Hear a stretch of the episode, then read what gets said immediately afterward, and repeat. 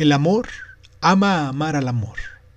Hola, bienvenidos a Crónica Lonares, el lugar donde el mundo entra por tus oídos. Yo soy Irving Sun y en nuestra sección del día de hoy de Cuéntame un libro vamos a hablar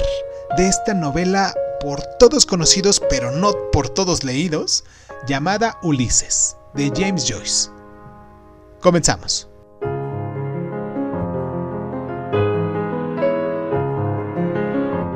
Ulises es una de las novelas más extraordinarias de la literatura inglesa. A un nivel literal, describe las aventuras de dos personajes, Stephen Dedalus y Leopold Bloom, a lo largo de un solo día en Dublín. Pero eso es una simple percha de la que van a colgar toda una serie de flujos de conciencia sobre cuestiones que van desde generalidades como la vida, la muerte y el sexo, hasta la situación de Irlanda y el nacionalismo irlandés de la época. Entretejida a lo largo de la obra, hay una continua serie de alusiones a la Odisea, el relato homerístico de las andanzas de Ulises y que muchos conocemos,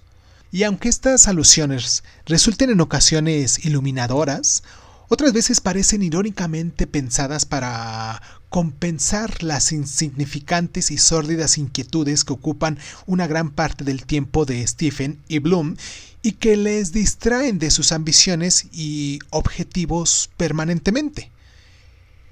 Este libro logra evocar una imagen de Dublín muy trabajadora y llena de detalles, muchos de los cuales es de suponer que de forma deliberada son falsos o por lo menos eh, ciertamente discutibles, pero todo esto no es más que el telón de fondo de una exploración del secreto funcionamiento de la mente que rechaza las certidumbres y el orden postulados por la filosofía clásica. Joyce trata también de reproducir los sinuosos caminos por los que discurre el pensamiento, se diría que a menudo guiados por el azar,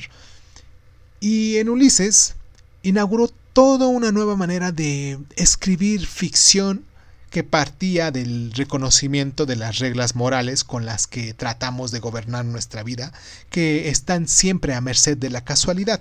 de los encuentros más azarosos y de los circuitos menos conocidos de la mente.